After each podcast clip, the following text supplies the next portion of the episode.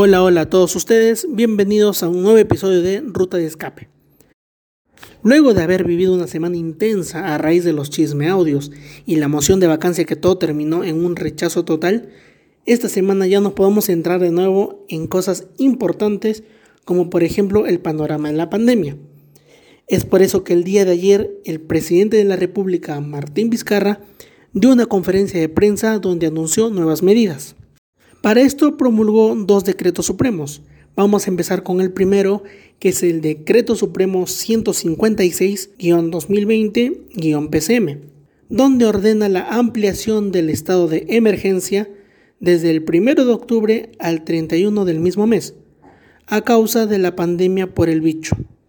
Esto tiene un dato adicional que es sobre la cuarentena focalizada donde se puede apreciar que solo tres provincias seguirán con dichas medidas. Estas son las provincias de Abancay en el departamento de Apurímac, Huamanga en el departamento de Ayacucho y Huánuco en el departamento del mismo nombre. Esto quiere decir que durante la vigencia de este estado de emergencia nacional se dispone la inmovilización social obligatoria de todas las personas en sus domicilios desde las 8 de la noche hasta las 4 de la mañana. Esto comprende lunes a sábado y los domingos hay restricción total en todas estas zonas. En el caso de los departamentos de Cusco, Puno, Moquegua y Tacna, se levanta la cuarentena focalizada. Ahora el toque de queda inicia a las 11 de la noche hasta las 4 de la mañana, que comprende lunes a sábado, y mantenemos la inmovilización social obligatoria los días domingos durante todo el día. Asimismo, estos domingos restringidos tienen como prohibición a nivel nacional la circulación de vehículos particulares. Como ya he sabido, durante la inmovilización que tenemos este día, se hace excepción del personal estrictamente necesario que participe en la prestación de los servicios como los de abastecimiento de alimentos, salud, medicinas, servicios financieros, el servicio de restaurante para entrega a domicilio, o sea, el delivery, la continuidad de los servicios de agua, saneamiento, energía eléctrica, gas, combustibles, telecomunicaciones, limpieza y recojos de residuos sólidos. A esto también le podemos sumar los servicios funerarios, el transporte de carga, las mercancías y las actividades relacionadas con la reanudación de actividades económicas y durante esta inmovilización se permite también que las farmacias y boticas puedan brindar atención de acuerdo a la norma establecida. Añadido a esto, las reuniones sociales y familiares siguen quedando prohibidas porque es considerado un foco alto de contagio. También a esto se ha dispuesto que desde el 1 de octubre los menores de 12 años deben permanecer en sus casas, pero pueden salir a dar una vuelta siempre y cuando en compañía de un adulto por un máximo de 60 minutos y a una distancia no más de 500 metros. También la distancia social de mínimo 2 metros debe ser respetada y se pueden realizar actividades deportivas en los parques, centros de esparcimiento, clubes zonales u otros. Y como le dije, siempre acompañados de un adulto. Ahora, para el sector vulnerable, que esto comprenden los adultos mayores y las personas que presenten comorbilidades, tienen prohibido el salir de sus viviendas siempre y cuando no sea para alguna emergencia que requiera dirigirse a un establecimiento de salud. Y también tenemos el último punto que consiste en la práctica deportiva al aire libre. Esto se puede realizar ahora de manera individual o en parejas. Y están permitidos los parques, los centros de esparcimiento, los clubes zonales y otros establecimientos autorizados. Esta es una manera de poder promover la salud mental y física de la población, siempre que no implique contacto físico y se respete el distanciamiento social. Todo esto comprende el Decreto Supremo 156, que da un nuevo avance hacia una nueva normalidad que cada uno de nosotros debe adaptar a su vida diaria, y que también se complementará con el otro Decreto Supremo que se ha promulgado y que vamos a explicar a fondo en el siguiente bloque. Así que no se despegue de ruta de escape, que ya volvemos.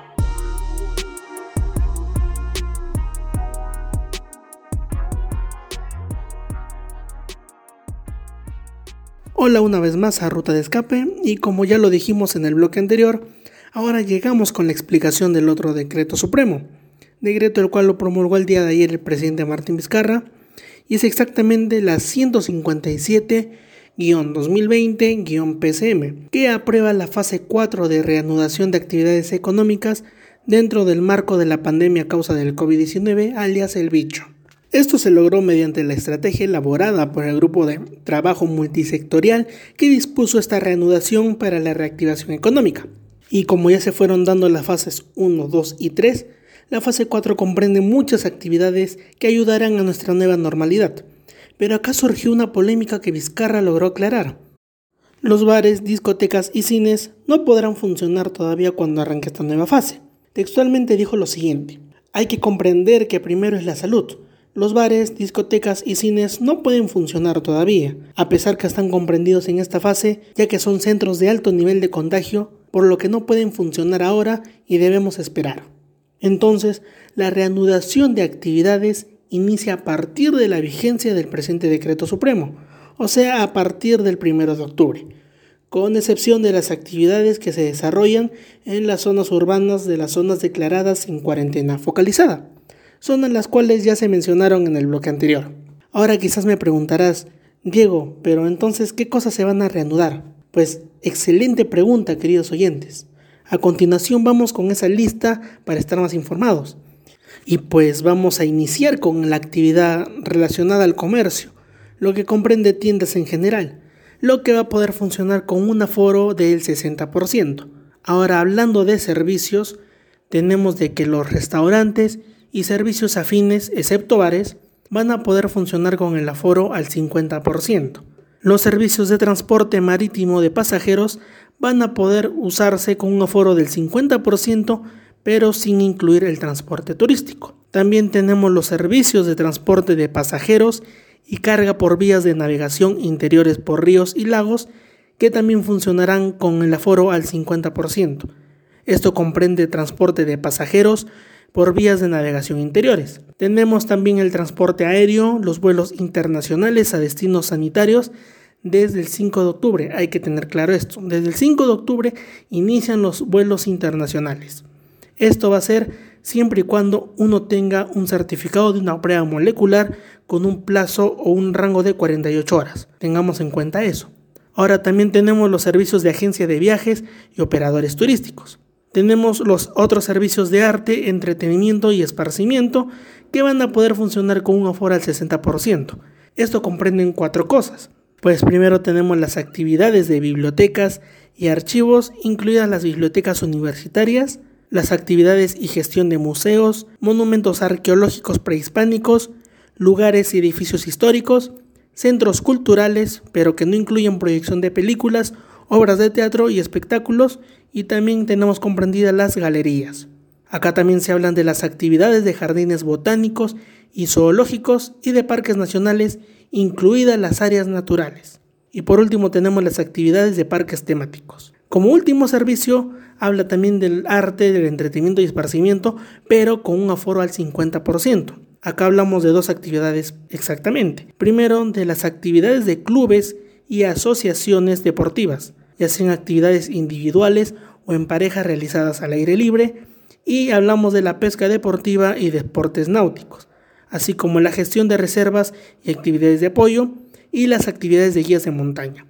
Hay que tener bien en cuenta de que todas estas actividades deberán respetar el distanciamiento social de metro y medio o dos metros y el uso obligatorio de mascarillas. Además de respetar los protocolos que tanto el MINSA como el Ministerio de Transporte y Comunicaciones han puesto a disposición para que estas actividades se puedan reanudar de la mejor manera y sin riesgo a un contagio masivo. Y ahora pues que ya conocemos todo lo que se nos viene para la nueva normalidad, seamos precavidos y vamos adaptándonos para poder volver a nuestra vida de antes, pero con ciertos cambios. Con esto finalizamos este bloque y volvemos con algo que de seguro les encantará conocer. No se vaya que ahorita mismo regresa Ruta de Escape.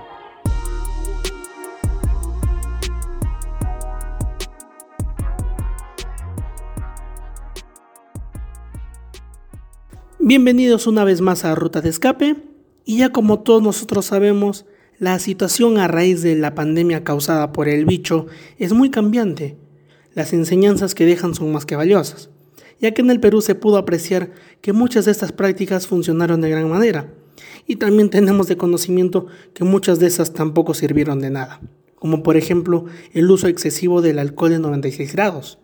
Este porcentaje de alcohol no ayuda en nada al propósito de desinfectar. Necesitamos un alcohol de menor grado para que su uso sea más favorable. También podemos mencionar el uso de la fumigación, que se hacía casi todos los días. Esta práctica ya se informó por la Organización Mundial de la Salud de que no tenían ninguna ayuda, ya que el virus no sobrevive en superficies como el piso, y que simplemente se podría correr el riesgo si una persona pasa el dedo por el piso y se lo mete a la boca. Y creo que nadie se le va a ocurrir hacer eso, ¿no? También tenemos otro ejemplo que es el consumo de la ivermectina. Esto ya se comprobó en diversas ciudades y diversos países de Europa. Vieron que su uso no tiene ninguna relevancia, ningún beneficio para poder contener el bicho. Y también acá puedo mencionar la polémica del dióxido de cloro. Este brebaje industrial milagroso para algunos, perjudicial para otros y que en verdad te hace pensar si es bueno o es malo. Y así como esto hay muchísimas cosas más que podría mencionar y así hacer un episodio de más de una hora. Pero netamente me quiero centrar en una práctica que he conocido hace poco y que me parece súper innovadora. Y esto inició en Nueva Zelanda y los resultados que he podido observar son más que alucinantes. Según una nota periodística de la BBC de Londres, de la mano de la periodista Ana María Roura, nos explican sobre las burbujas sociales. Esta innovadora práctica se inició en este país y también se puso en práctica en Canadá. Los resultados, como les dije, fueron sorprendentes. Pero hablemos más de esta técnica. Miren, en Nueva Zelanda, a raíz del confinamiento que habían decretado, todos los ciudadanos de ese país se encerraron en sus casas. Y a medida que pasaba el tiempo, la cuarentena se fue flexibilizando y autorizaron que las mismas familias podrían aumentar su círculo cercano. Cada familia era como una burbuja que ahora podría agrandar esta misma burbuja para hacerla una composición de familias o amigos cercanos dentro de una mega burbuja valga la redundancia, ¿no? Acá se comprende a otros miembros de la familia, los amigos más cercanos y también los cuidadores que se tienen que encargar de alguna persona con discapacidad o alguna persona mayor. Y para poner en marcha esta práctica muy innovadora, se tiene que dialogar por ambas partes para poder asegurar que el riesgo de contagio sea nulo. Tienen que hablar los familiares con otros familiares más cercanos o con los amigos más cercanos para poder consensuar una decisión que le convenga a todo el mundo. Así uno puede volver a socializarse con las personas que quiere, pero ya no se tiene ese miedo de que se va a contagiar. Miren, para que lo puedan entender mejor, veamos de que esta burbuja es como un club. Este dicho club tiene sus miembros y no cualquiera puede entrar. Eso te vuelve exclusivo, por lo que no puedes ir por varios clubes a querer ser miembro de esos mismos lugares. De esta manera funcionan las burbujas y este tiene el propósito de evitar que haya una transmisión mayor del virus. Y también no vieron esto con el fin de poder socializar, sino que también vieron el poder manejar la salud mental, porque a ninguno de nosotros le gusta estar encerrado por tantos meses.